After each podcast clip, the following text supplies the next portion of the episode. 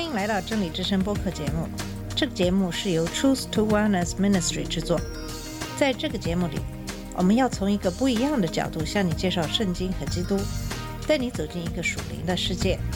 我们的节目在每个星期二、四、六更新，欢迎你的收听和关注。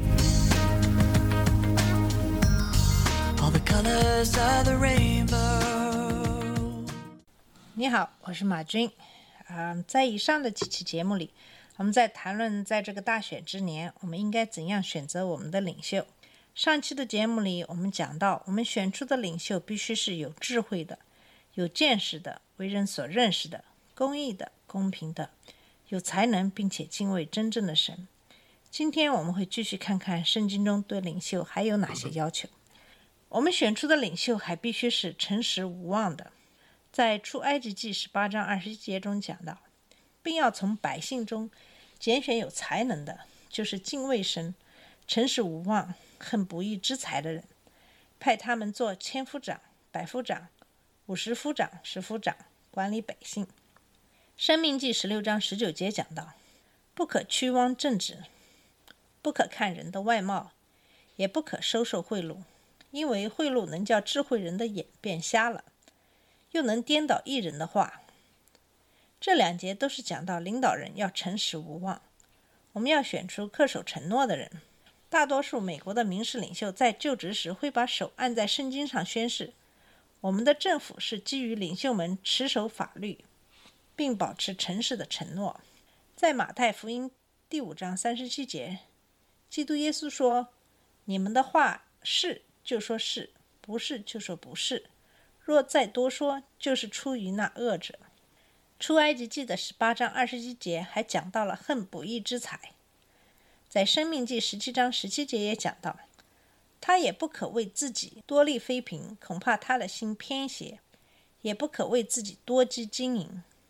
所以，对于一个领袖，一个重要要求就是恨不义之财。权力可以令人腐败，你可以想象。如果一个人当选了总统，很快就被人气、权力和金钱所腐化，那些诱惑是很大的。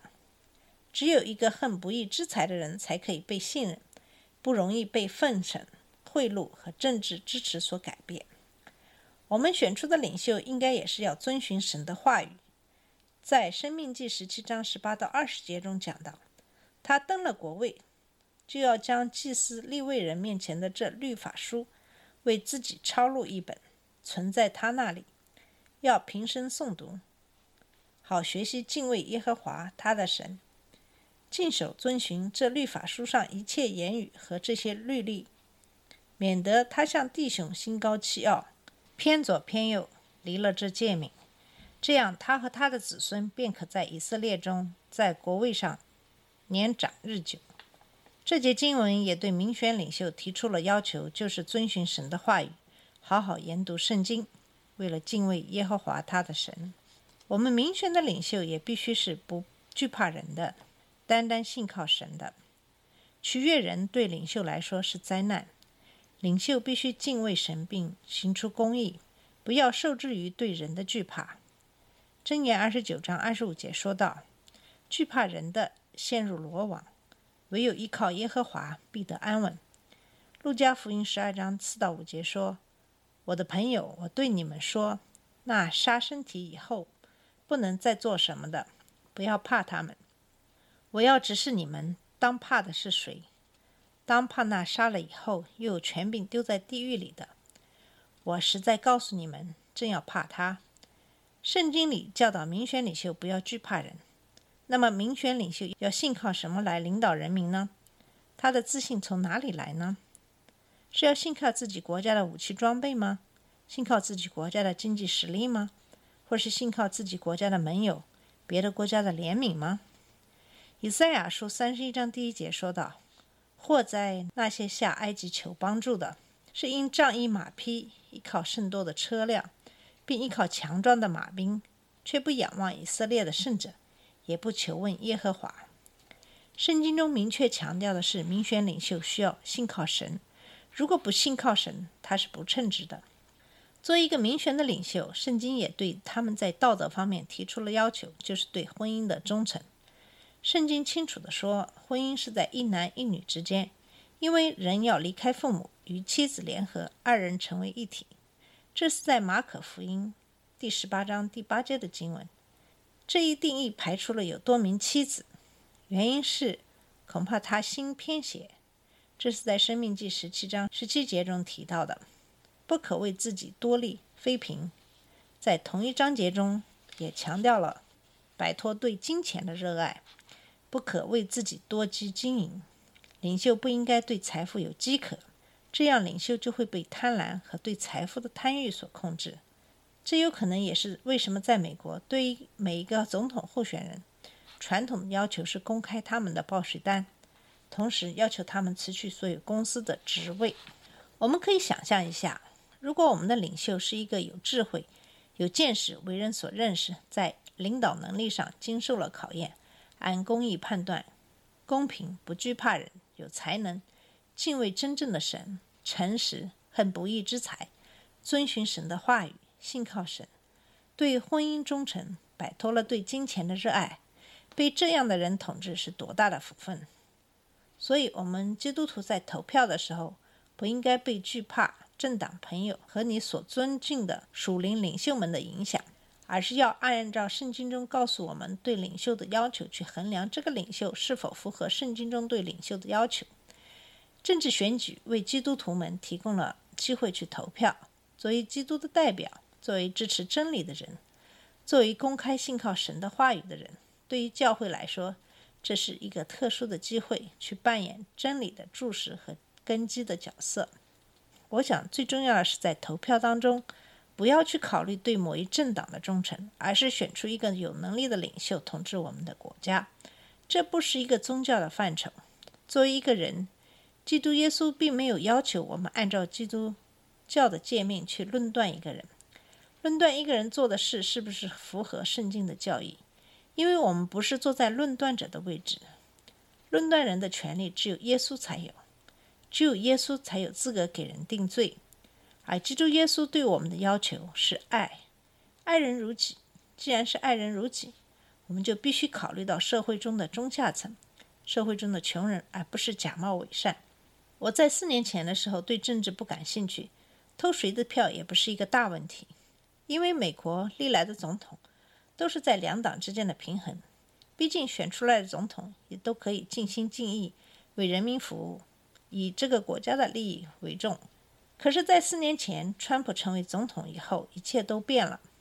美国成为世界的笑柄，撕毁了自己亲手签署的诸多协议，在国际上跟美国在过去几十年里所建立的盟友分离，奉行美国至上主义，在国内。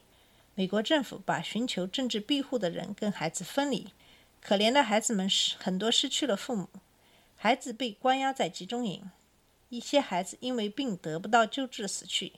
美国的司法部长变成了川普的私人律师，歪曲特殊司法检察官关于通俄门的调查。当美国再次陷入人权危机的时候，川普公开为白人至上主义者站台，称他们也是好人。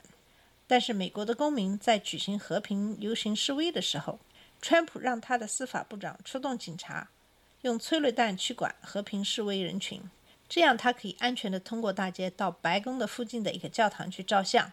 当然，川普去教会参加星期天礼拜的次数寥寥无几。二零一九年三月十七号的星期天，在他去了白宫附近的教堂做了礼拜以后，这成为第二天新闻媒体的头条新闻。可是，截至二零二零年八月二十二日，川普在成为总统之后，光顾了他自己拥有的高尔夫球场或其他的球场多达两百八十八次，也就是说，平均一星期打一次多的高尔夫球。很多人支持川普的原因，是因为他是一个成功的商人，可以很好的管理这个国家。可是你不知道的是，他申请了六次的破产程序。他所积累的财富，是因为他的商业奇才，还是因为他是一个高超的骗子？在他卸下总统的职务以后，应该才会揭晓。因为媒体揭露很多他的谎言，川普掀起了一股反媒体潮，称媒体为人民的敌人。只是因为媒体没有为他说话。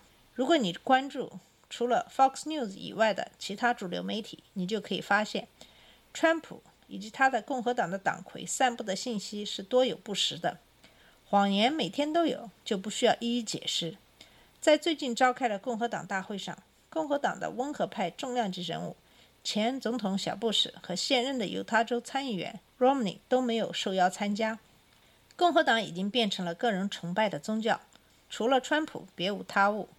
设想一下，如果你需要请一个经理人帮你打理你的公司，你会聘请一个最终会中饱私囊的经理吗？作为基督徒，不能够因为对党派的忠诚就去选择一个不合格的代理人。其实，无论是共和党还是民主党，其政策都是有和基督教义冲突的地方。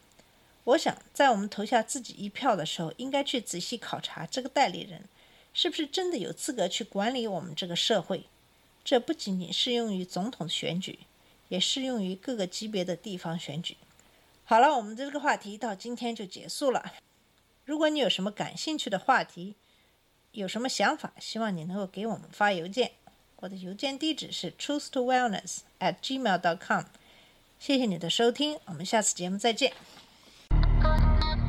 这里是真理之声播客节目，真理之声是 Truth to Wellness Ministry 旗下的一个节目，由 Truth to Wellness Ministry 制作和播出。如果你有什么想跟我们分享，请给我们发电子邮件，我们的邮箱地址是 truth to wellness at gmail dot com。